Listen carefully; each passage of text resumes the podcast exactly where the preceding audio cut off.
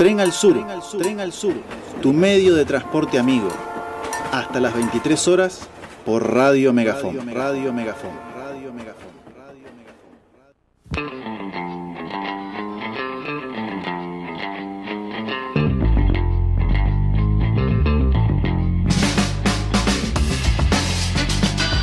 Seguimos en nuestro tren al sur con ojos de caleidoscopio. ¡Ole! ¡Ole! ¡Ole!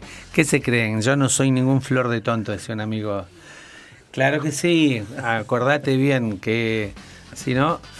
eh, estamos hablando ahora, eh, como habíamos prometido, invitar, traer acá la memoria, al corazón, a llenar el tren de acá hasta agosto por lo menos, y si no, capaz que un poco más, de manera continua con todos, todos los programas de Tren al Sur, un poquitito de Paulo Freire, este pedagogo brasilero, pero que, en realidad es, podríamos compararlo con, con- como la Negra Sosa, que la Negra Sosa es la voz de América, Paulo Freire es nuestro educador popular, sobre todo del siglo XX, porque después me va a saltar el Pablo Imen con los tapones de punta y me va a querer robar la pelota y va a decir, Rimón, eh, Simón Rodríguez, chico, el maestro de Simón Bolívar, sí. ese es el pedagogo Sí, principal. Y van a venir los cubanos, ¿qué te pasa con esa vaina que nosotros tenemos a Martí? A Martí. Y ahí tenemos un despelote. Entonces, cuando vos le decís es del pedagogo del siglo XX, chao, le gana 3 a 0. Por suerte nosotros no tenemos a Sarmiento, tenemos otros No, mejores. Sa- Sarmiento, que se quede en el billete el pelado. Bueno, pero nos vamos a Brasil. Nos vamos a Brasil. Nos vamos a Brasil, a el estado de eh, Pernambuco, Pernambuco, Pernambuco, que yo no sabía dónde quedaba, entonces acá busqué en la biblioteca global, que es la internet, buscando ahí por buenas pistas. Encuentro que Pernambuco es ahí donde Brasil pega la naricita, ¿sí? Sí. Ahí, tuc, ahí está, eh, esta- este hermoso departamento o provincia, no sé cómo se, se dividen allí. Estados, en estados, Bueno, este- estados. este estado eh, nace eh, en este nordeste brasileño, en una comunidad, nuestro querido amigo, bien amado por todo lo que buscan y pensamos que la educación puede ser o debería ser una herramienta de transformación o por lo menos de crítica social, y nace Paulo Freire. Eh, para amenizar nuestra conversación y nuestra charla, habíamos invitado a un par de compañeras y compañeros, pero eh, no pudieron, así que ponerle falta sin aviso a todo lo que hoy no quisieron venir Acá, a marzo. acá somos docentes Lo todo el tiempo, llevamos- así que ausente. Lo llevamos a, a rendir. Eh, ahí dice que ya tenemos la primera imagen, eh, pero la idea es esta, ¿no? Es traer permanentemente invitadas, invitados, que no solamente saben de la teoría, sino que su teoría la han hecho a la práctica. Como hicimos el, la semana pasada con eh, Fermina, con eh, el- el- el- la, la pauta que llamamos nosotros el espacio uno mis, a- unos mis manos, unos mis ideas, se me Uso, uso mis uso, manos, uso mis uso, ideas. Una experiencia en Villa Obrera me- Centenario de Educación Popular, de alfabetización. Eso lo estuvimos viendo el miércoles Bien. pasado, muy, muy fuerte, porque además pasó hace mm, casi 50 años. Sí, sí, exactamente. Entonces ahí teníamos a Fermina con teoría y con práctica freiriana. Y eso está buenísimo. Poder poner acá arriba de la mesa teoría y decir, bueno, esto lo hicimos y se logró. Y hablaban, eh, pudimos eh, ver si vieron la, la película que tiene ese nombre, a los eh, protagonistas. Y tengo que decir una cosa más, aunque tengamos ya la imagen de Pablo Freire, pero esto es importante, compañeras, compañeros, porque este tren al sur es memorioso.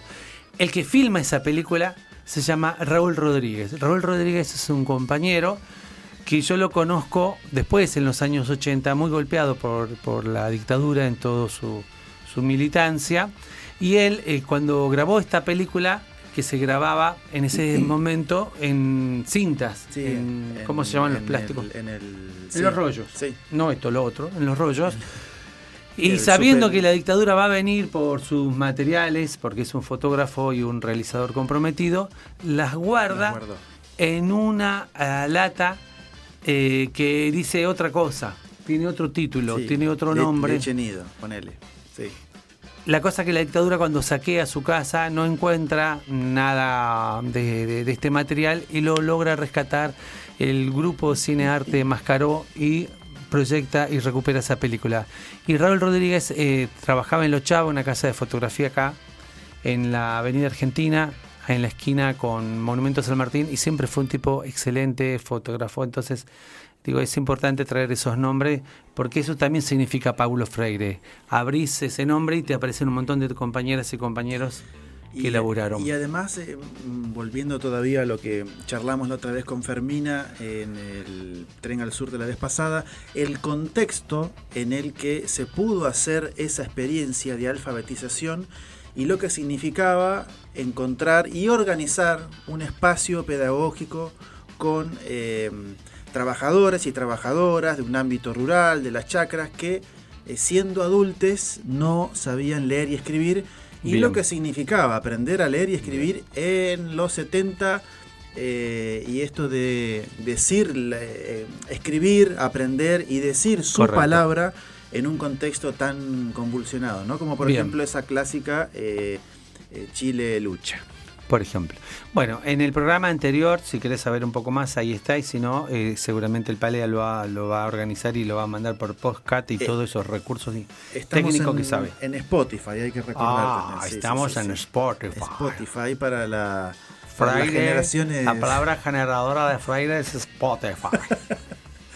y sí, se mezcla todo acá Freire con Spotify. Estamos en el canal de YouTube de Radio Megafón Ajá. Claro. dice, dice el padre que el capitalismo nos ha devorado. No importa, padre, nosotros no sabe con quién se ha metido. Le vamos a tirar a la locomotora por la cabeza. Entonces estamos hablando de Pablo Freire, estamos a 100 años de su nacimiento y eso hace que nosotros, porque cuando cumplió 99 ni pelota, cumplió 85 ni pelota, va a cumplir 103 ni pelota. Cumplió 100, armamos reverendo quilombo. Bienvenido sea Pablo Freire. Bien, bien. Con toda la alegría te queremos presentar. Eh. Y esta imagen que estamos viendo, ¿qué, qué nos dice? Vimos una primera imagen que duró unos, unos segundos, que era un Pablo Freire en el medio, sentado con sus piernas cruzadas en el medio del pueblo, digamos, ¿no? Y ahora estamos viendo en el canal de YouTube también una imagen que dice educación popular y se ve una Latinoamérica toda verde, hay una Argentina celeste ahí también, ¿no? Como mm, identificándola y eh, campesinos, trabajadoras, trabajadores con un sol de fondo, digamos, ¿no? Una imagen bastante, bueno, es una cuestión interpretativa esto, pero una imagen que nos, parecía muy simple. Pero no es para nada. Eh, Después volvemos a esta imagen, porque ahí, pusieron el Paulo Freire y ahí volvió la imagen de Latinoamérica. y tiene que ver esta imagen porque nosotros relacionamos a la educación con ese gorrito berreta, ese, ese chato, viste, que que, se reciben los estudiantes, y dicen, me recibí, me recibí. Entonces, hasta la estética nos han eh, transformado de que eso es educación. Y educación también, ¿por qué no?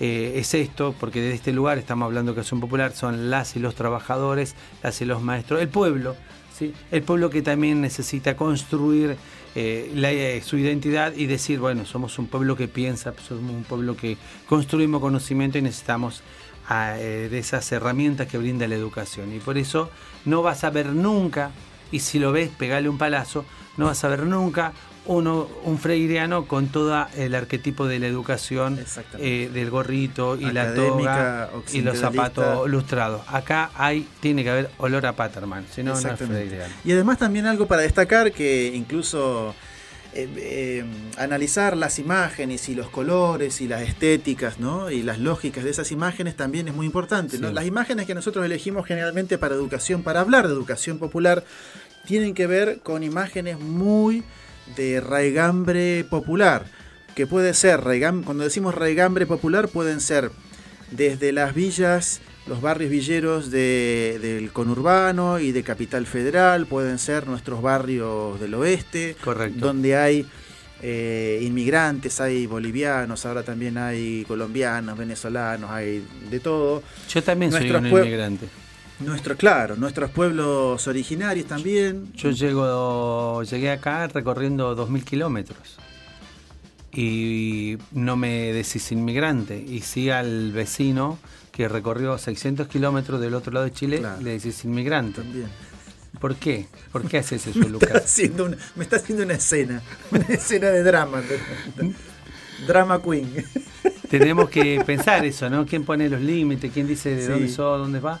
Y bueno, y tenemos otros vecinos y amigos y compañeros laburantes, docentes que vienen de Misiones, de Entre Ríos y tienen un estatus distinto que el que viene cruzando un límite. Entonces ahí, esto es lo que nos hace pensar Paulo Freire, ¿no? O sea, cuando hablamos de una estética, estamos diciendo solamente la estética, no de una eh, profundización, de, una, de un estudio y de una gran preocupación y ocupación durante toda la vida de Freire de pensar cómo, cómo llegar a que la educación no sea algo aburrido, la educación sea un diálogo, sea, sea hasta, ¿por qué no divertido? Para construir eh, el mundo. De eso se trata. Vamos a eh, seguir viendo Vamos a seguir con la siguiente imagen. Yo tenía que decir cosas mientras cambiamos de imagen. Bueno, te voy a decir que está lindo que esté la ventana abierta. Así podemos.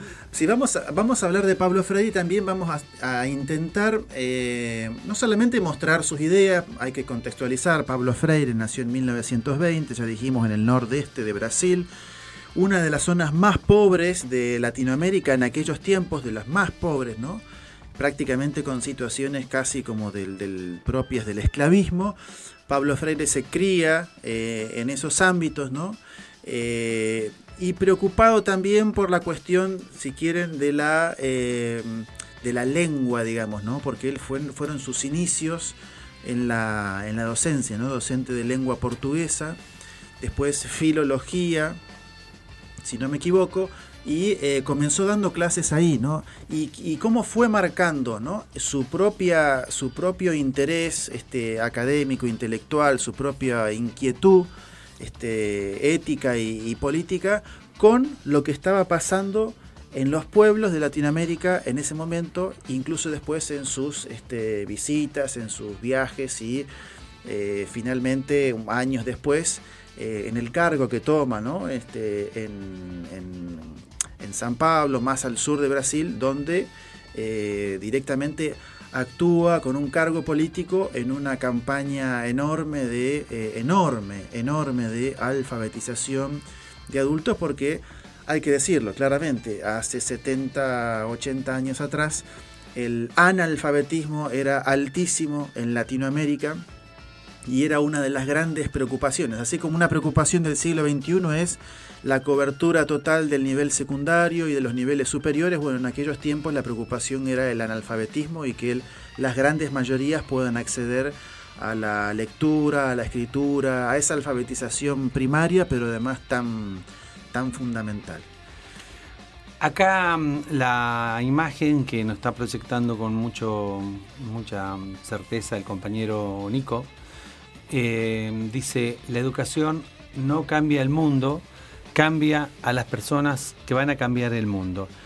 Eh, bueno, habíamos recorrido, como decíamos hace un rato, algunos conceptos y algunas ideas que están eh, vigentes y que tienen un punto de inicio, ¿no? Y Pablo Freire se, se, pone en un punto de, reflexión y dice, bueno, eh, ¿cuál es nuestro acto el de enseñar, ¿no? Como docente se está pensando y cuál es el acto de aprender. Y desde allí él empieza, una de las primeras eh, críticas en, que empieza a plantear es la, la crítica a ese tipo de educación bancaria, esa educación que podríamos llamar memorística, esa educación que viene a construir un modelo de pensamiento. Todo lo que traen las personas eh, no es tenido en cuenta porque lo que vale, permiso, vamos a hacer un acting acá, es esto. Acá está el saber. Y vos vos no sabés nada. ¿Entendés? Entonces vos tenés que venir acá a aprender. Entonces se toma al, alumno que tiene ese significado, A significa no, lum no significa luz, al no iluminado que ingrese y le vamos a aprender luz. Entonces vos acá, todo, o peor, todo lo que vos tenés no sirve, no, no es bueno, acá te vamos a enseñar lo que corresponde. Eso él, palabras más, palabras menos, lo llama como una educación bancaria y él propone otro modelo de educación, una educación, entre otras cosas, de diálogo, de construcción. Eh, hay otro mm, eh, pedagogo eh, inglés, no me sale el nombre, pero después lo busco en la biblioteca y te lo saco, que plantea que la educación es como un fuego a encender, como un fogón, ¿viste? Cuando en momentos antes pandémico que nos podíamos juntar y armar un fogón en donde cada uno trae un palito, vos llegás a un lugar y decís, vamos a prender fuego, a hacer un fogón, y cada uno trae un palo, uno trae más grande, otro más chico, otro más mojado, el pale trae los fósforos y hacemos un fogón.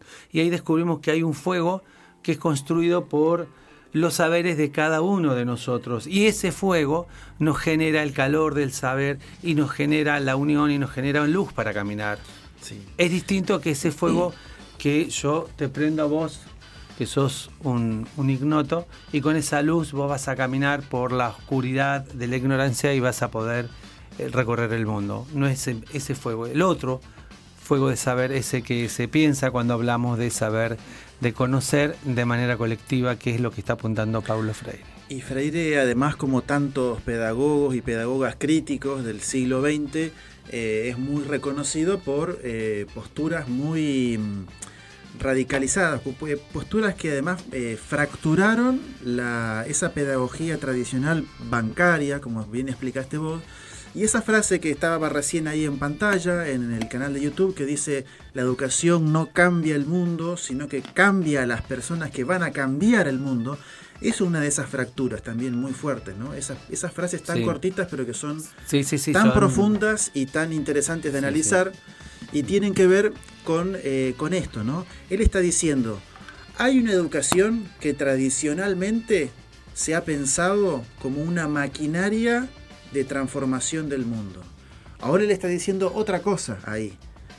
Esa educación cambia a las personas, entonces convierte eh, el acto educativo de enseñar y aprender como una transformación no del mundo, sino primero de las, eh, de, las personas, de seres humanos, de, de, mujeres y hombres de carne y hueso, en sus pueblos, en sus culturas, con sus problemas, aprendiendo cuestiones este, que tienen que ver con esa escolarización, pero además también en función de poder transformar así el mundo.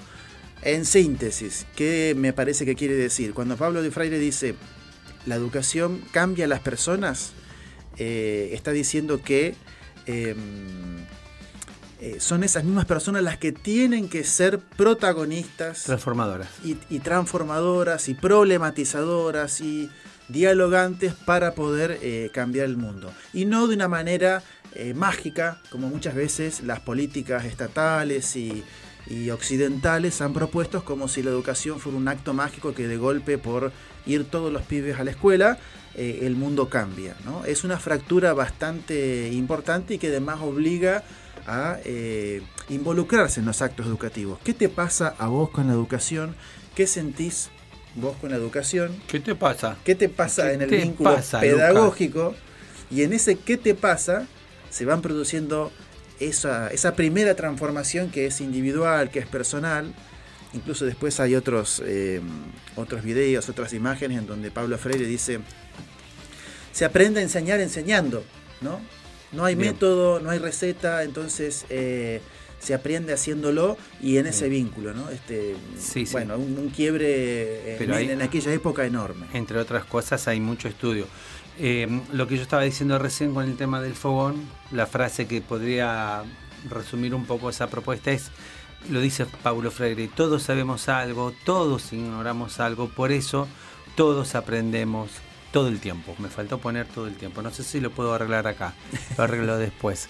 Sí, tenemos más imágenes para, mm, creo que para ver y ahí creo que son algo, las últimas. Algo, dijo el padre, yo no le entendí, pero bueno. Le decimos que ¿Tenemos más imágenes para ver? Sí, sí, vamos con la siguiente imagen. Les contamos a nuestra querida audiencia que estamos hablando de Paulo Freire, educador del siglo XX, emblemática. Bien. Ahí tenés. Ahí tenemos una, la alfabetización no es un juego de palabras, sino la conciencia reflexiva de la cultura, la reconstrucción crítica del mundo humano, la apertura de nuevos caminos, el proyecto histórico de un mundo común, el coraje de decir su palabra. Nosotros generalmente, históricamente, incluso eh, nosotros, Pablito, también en nuestras escuelas primarias, muchas veces la concepción de alfabetización ha sido la de aprender códigos, ¿no?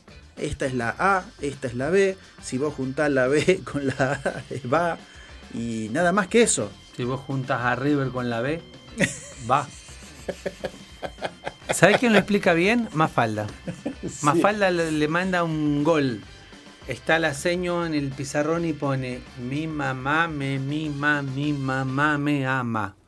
Y todos los nenes, mi Eh, mamá. que, claro, copiando y escribiendo, Copiando, y, sí, sí, sí, Y aprendiendo. se levanta Mafalda y le dice, bueno, la felicito, usted tiene una excelente Claro, madre. es- ¿Por qué nos enseña ahora cosas importantes? Exactamente. Yo creo que ahí está Mafalda freiriana. exactamente. ¿Habrá leído Freire Quino o le salió de ingenioso Y nomás? Porque era un la capo, época, no, pero fuera Sí. joda, la época era bastante contemporánea porque Sí. eh, eh, Quino escribió esas Quino. ¿Y vos decís historietas que leía Freire? Y no sé, pero viste que es la época es una época muy convulsionada, entonces eh, sí, seguramente un, un intelectual Quino y Freire. y se muestra el quiebre entre la enseñanza de la lectoescritura como una codificación solamente de letras que se juntan para formar palabras y nada más. Y Pablo Freire está diciendo claramente el coraje de leer la palabra, de leer el mundo y de que vos digas tu palabra para transformar el mundo. Nada más y nada menos.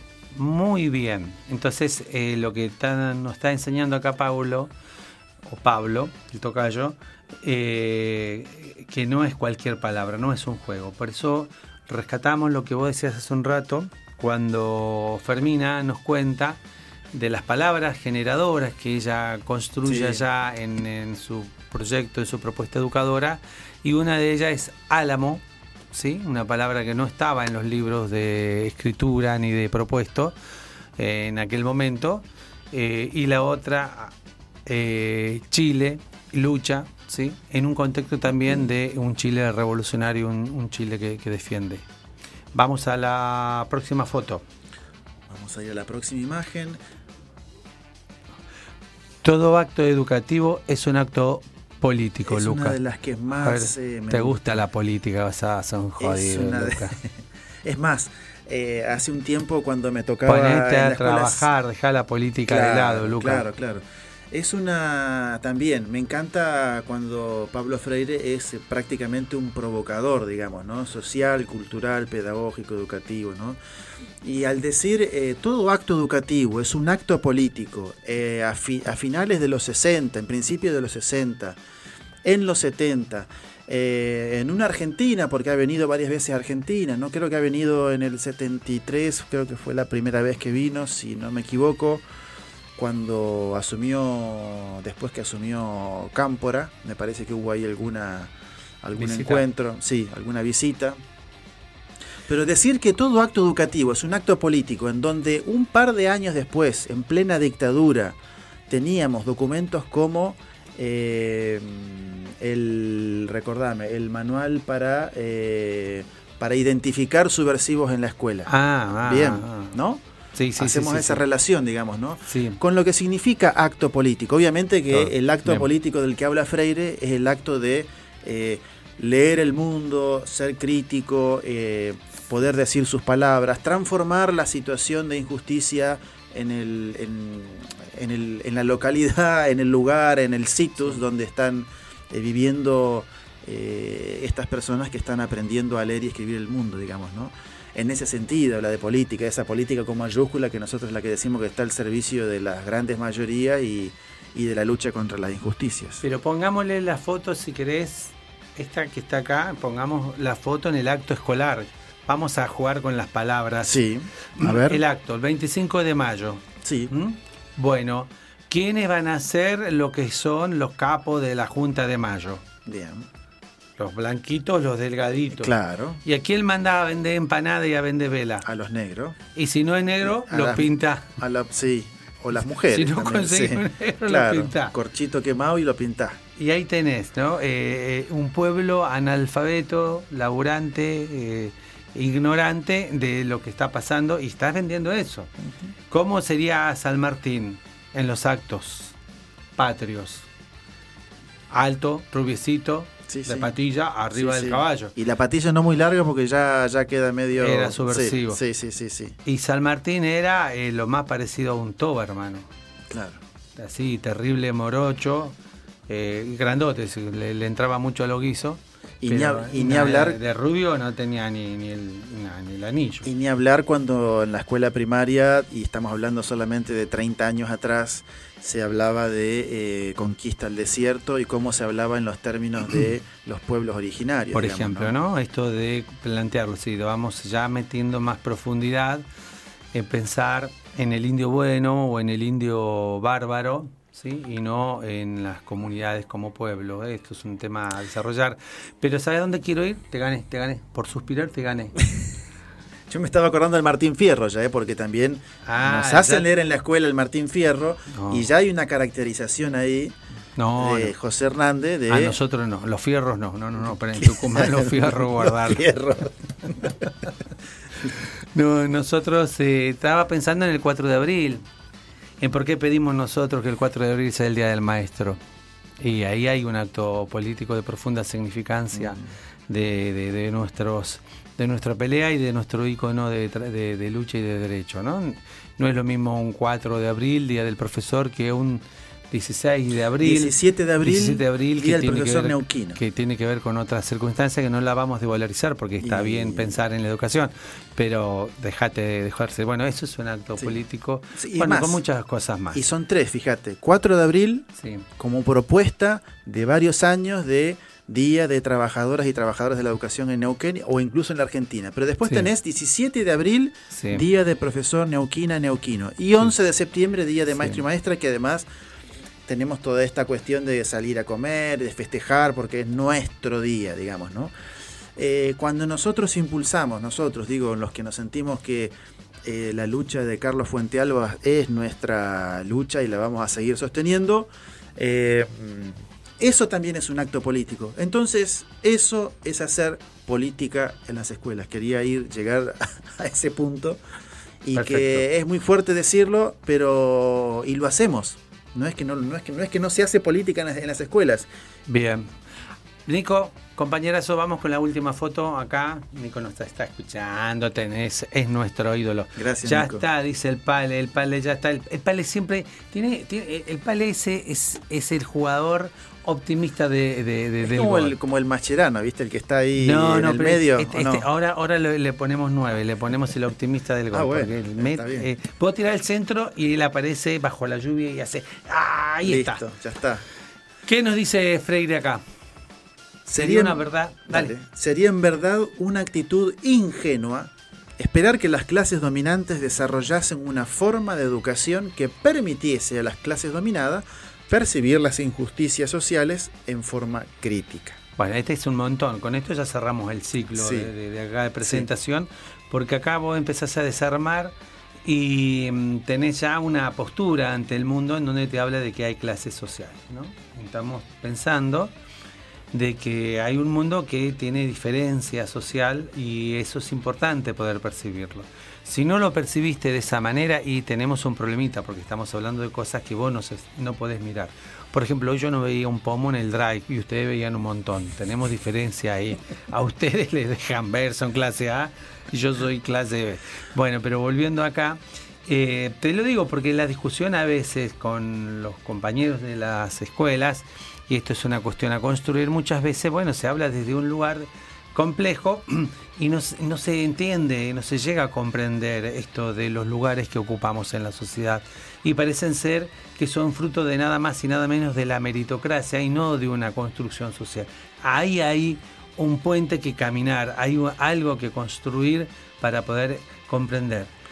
Después, una vez que comprendemos que hay distintas clases donde hay lo que plantea él, ¿no? Una clase dominante y una clase dominada, y más vale que desde la clase dominada no va a permitir que vos en la clase, eh, perdón, de la clase dominante, vos en la clase dominada, creas que estás en condiciones de eh, cambiar esto porque vos vas a tomar como natural, natural lo que se está, lo que estás viviendo. Es natural que el hijo del albañil, ¿qué va a hacer? ¿Va a ser médico, Luca? ¿Qué va a hacer el hijo? Albañil, hermano. Sí, para eso es así. Es más, esta frase prácticamente plantea una suerte de revolución pedagógica, si querés, como mínimo, en las escuelas, porque ¿qué está diciendo? ¿Qué, ¿Qué, interpretación podemos hacer? primero que hay clases sociales. Entonces, cualquier eh, vecino o vecina que piense que eh, todo el mundo es amor y paz y bueno, y somos todos iguales, bueno, no, no somos todos iguales. Hay enormes desigualdades.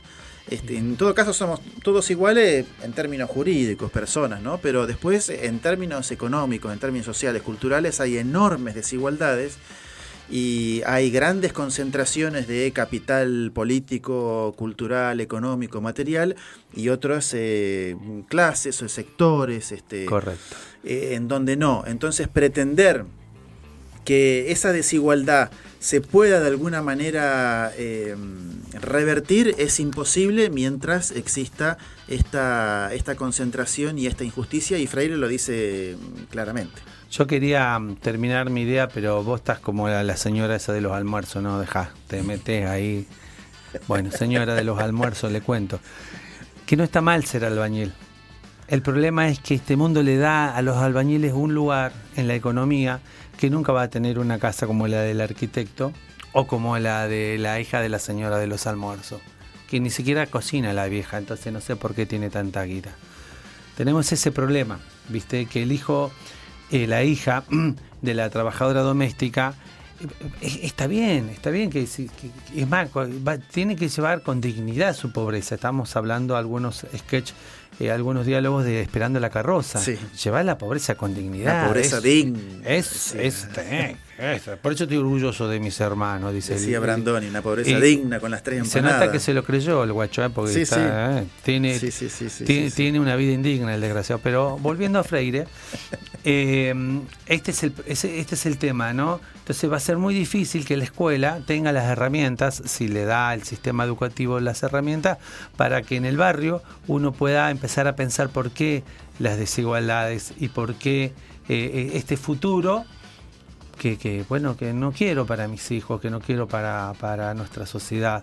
Así que desde ese lugar eh, eh, tenemos acá a, a Paulo Freire que mete a la educación en un problema que no lo tenía.